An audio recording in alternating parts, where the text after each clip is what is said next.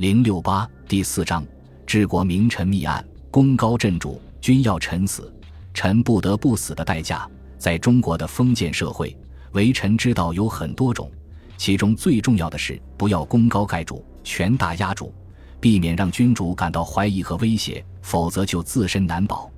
古之明君不多，这就为做臣子的留下难题。也许所有的臣子都羡慕和希望有一个周公时代的君王，或者魏征时期的唐太宗。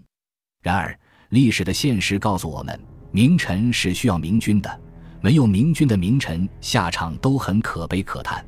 飞鸟尽，良弓藏；狡兔死，走狗烹。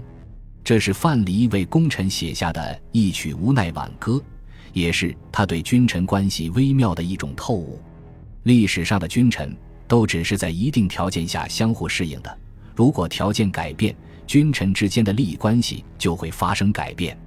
君主既可以一声令下让臣子一步登天，也可以一声怒斥让臣子下入地狱。所以，伴君如伴虎，身为臣子就不得不需要参透其中的利害。老子说：“功随身退，天之道也。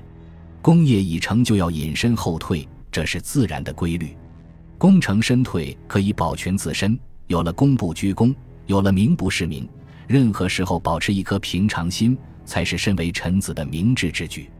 然而，许多枉死刀下的历代名臣没有弄清楚其中的道理，酿成了一个又一个的悲剧，令人扼腕。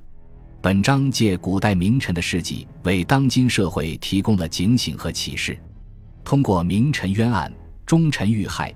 奸佞当道等重大事件表现微妙的君主关系，其中中间势力的抗衡也给后人提供了值得反思的经验和教训。本集播放完毕，感谢您的收听，喜欢请订阅加关注，主页有更多精彩内容。